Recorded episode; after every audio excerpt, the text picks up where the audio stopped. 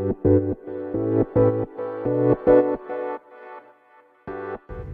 はようございます。なつきです。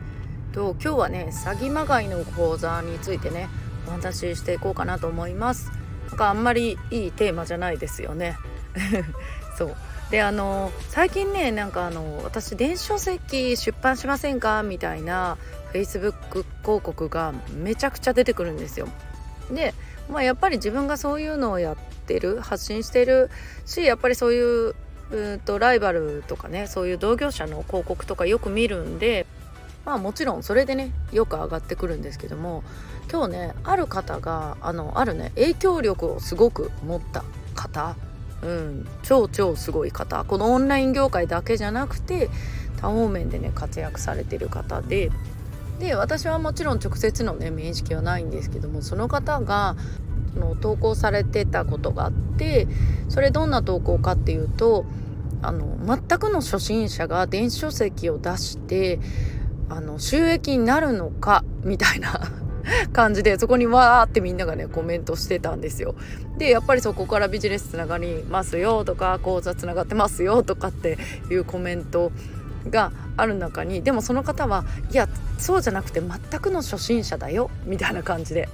でその方なぜそういう投稿をしたかというと、まあ、その受講生さんがなんかそういうね電子書籍出版あの何にも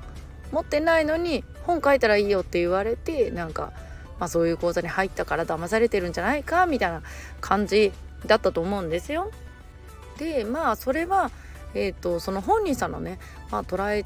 違いなのかまあその辺はねよくわかんないけどもなんか私はその投稿を見てねちょっとなんかもやったんですよ。まあ、確かになんか出版したらなんかすごい売れるんだよみたいに言ってる人もいる。うん、とかもちろんそこからね講座につながったりとか集客につながったりっていうするのも事実なんですよ。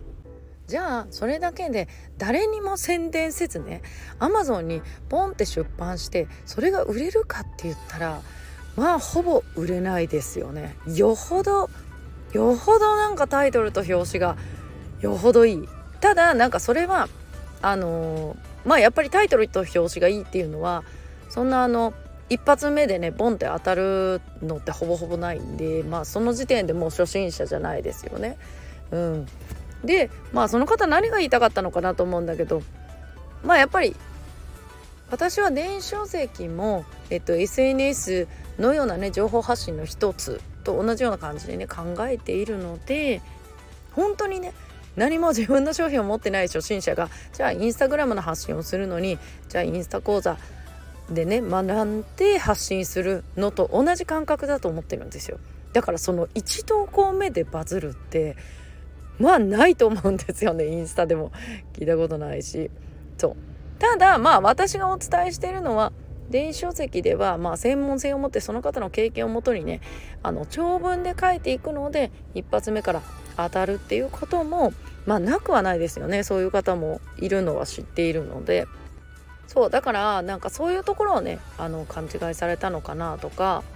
そうあとはその電子書籍何がいいって例えば出版して1週間でボンって例えば100万売り上げ上がります。とかじゃなくてあの私みたいに、まあ、2年経ってもそこから自動でねあの有料コンテンツが売れるっていうことも実際にあるわけなんですよ。でまあこれはそのサポートしてる方のねサポート内容によるので、まあ、私はコンテンツ販売につなげるためっていうふうにやっているのでもちろんあの、えーと、受講前にね私は必ずあの個別相談であの Zoom でねお話しさせていただいてあのたまにねこちらからお断りさせていただく場合もある。やっぱりうんちょっと難しいかなって思う方とかそれはいろんな意味でね。そう。っていう方はお断りさせていただく場合も実際あるんですね。そう。だから電子書籍出版すれば有名になれるよとかただ本書いたら売れるんだよとかそうそういうものではない、うん、でもやっぱり多くの方がそういう広告を見てあそのように勘違いされるんだなっていうのをなんか今回ね改めて思ってうんなんかちょっとね切ない気持ちになった。そう。まあもちろん人それぞれねその広告では確かにあるんですよ。出版して有名になろうみたいなのも私も見たことあるんだけども。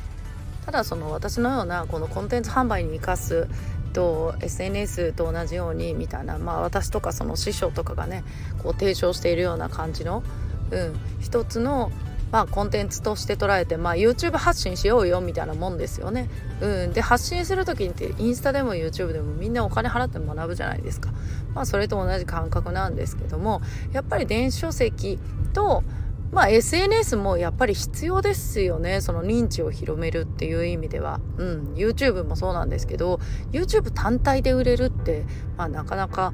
ね難しいと思うんでやっぱり YouTube と SNS とかねそうそう SNS も例えばインスタだけではなくやっぱりまあ X だったり Facebook だったりブログだったりとかねそうみんなそれぞれやってるのと同じ感覚なんですよね。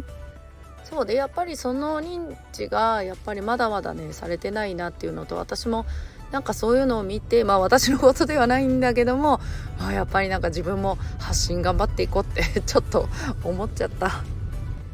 しかもそれが結構影響力のある方だったからなおさらね。そう。なんかそっかなんかそんな風に捉えられてるんだって感じ。そっかあの YouTube も最初って広告収入でまあねあの収益上げるみたいな感じだったじゃないですか。でも今は YouTube 配信してコンテンツ販売につなげるって割とねみんなの中でそういう認識になってると思うんだけどやっぱり電子書籍はねまだまだなんかその辺が電子書籍で印税で稼ぐとかね。そうそうなんかそういう感じ。とか電子書籍出しても売れないよみたいなね。うん。っていう感じのなんか印象がうん。やっぱりまだまだね強いなっていうのをね思いますね。なので私もねえーと、ちょっとまた環境を変えようと思ってねそうまたいろいろねまた今年始めようと思ったこともあるのでそうそうやってあのもっとね認知広げていかなきゃなってまたあの改めて感じることができました。ということで皆さん今日もね素敵な一日をお過ごしください。またお会いしましょう。